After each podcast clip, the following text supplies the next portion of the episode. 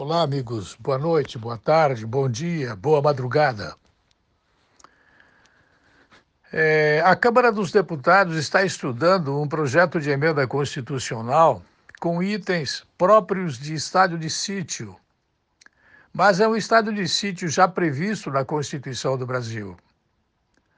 A PEC do orçamento de guerra, que está tramitando na Câmara com uma velocidade sem precedentes, ela agiliza a liberação de recursos, prevê que o Comitê de Gestão da Crise poderá ordenar a requisição de bens e serviços ou propor ao Congresso que decrete a obrigação de permanência de pessoas em localidades.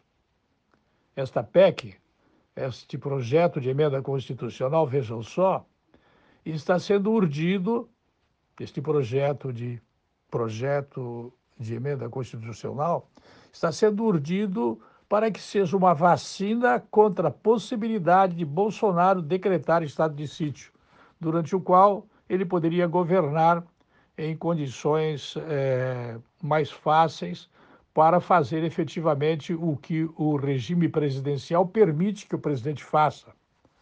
O que está acontecendo é que os políticos, os que estão ligados ao Partido dos Trabalhadores, subrepticiamente, subterraneamente ou abertamente, bem como os outros partidos políticos que foram alcançados pela Operação Lava Jato, todos eles estão se unindo na Câmara para fazer esta PEC, projeto de emenda constitucional, tramitar rapidamente, velozmente, muito mais do que velozmente, para que o presidente não possa decretar o estado de sítio eu acho que já há clima para o presidente decretar estado de sítio.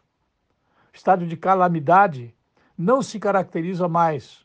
O país está parado, não há governabilidade porque os governadores estão é, absolutamente ligados ao lulismo, ao petismo que existe como doença dentro do país. Portanto, prestem bem atenção.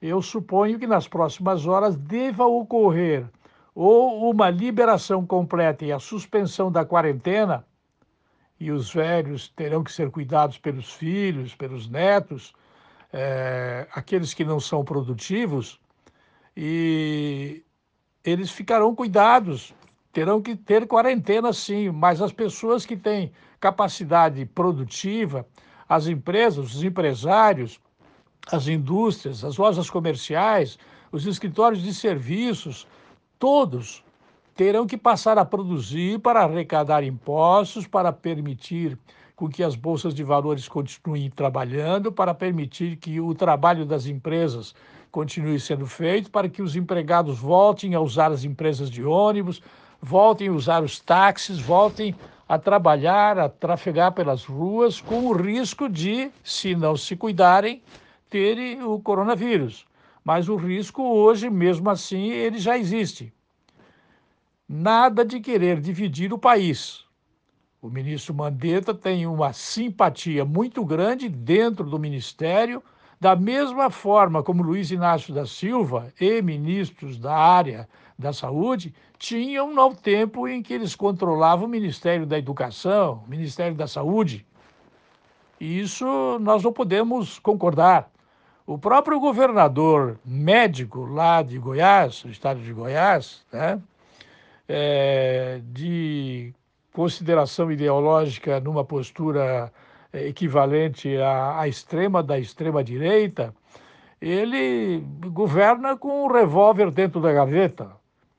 Essa pessoa, no momento em que viu que existe uma falta de sintonia entre o que pensa o ministro Mandetta e o presidente da República, ele saltou fora do apoio ao presidente Bolsonaro. E Bolsonaro perdeu a sustentação do estado de Goiás por conta da forma como Bolsonaro está se referindo eh, autoritariamente a todos os governadores.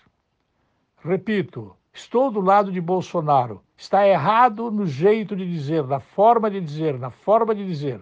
Mas o conteúdo do que ele está dizendo está rigorosamente correto, de acordo com os principais observadores, os principais consultores, se é que esta palavra não causa vexame nos dias de hoje, com os principais interessados no país, no Brasil.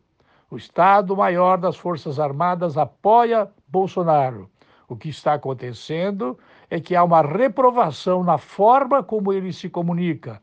É autoritária, é agressiva, é no tom da voz. O presidente da República não fala com calma, ele fala quase que gritando. E esse não é o jeito de se comunicar com os governadores. Edson de Andrade para Jovem Pan News Difusora.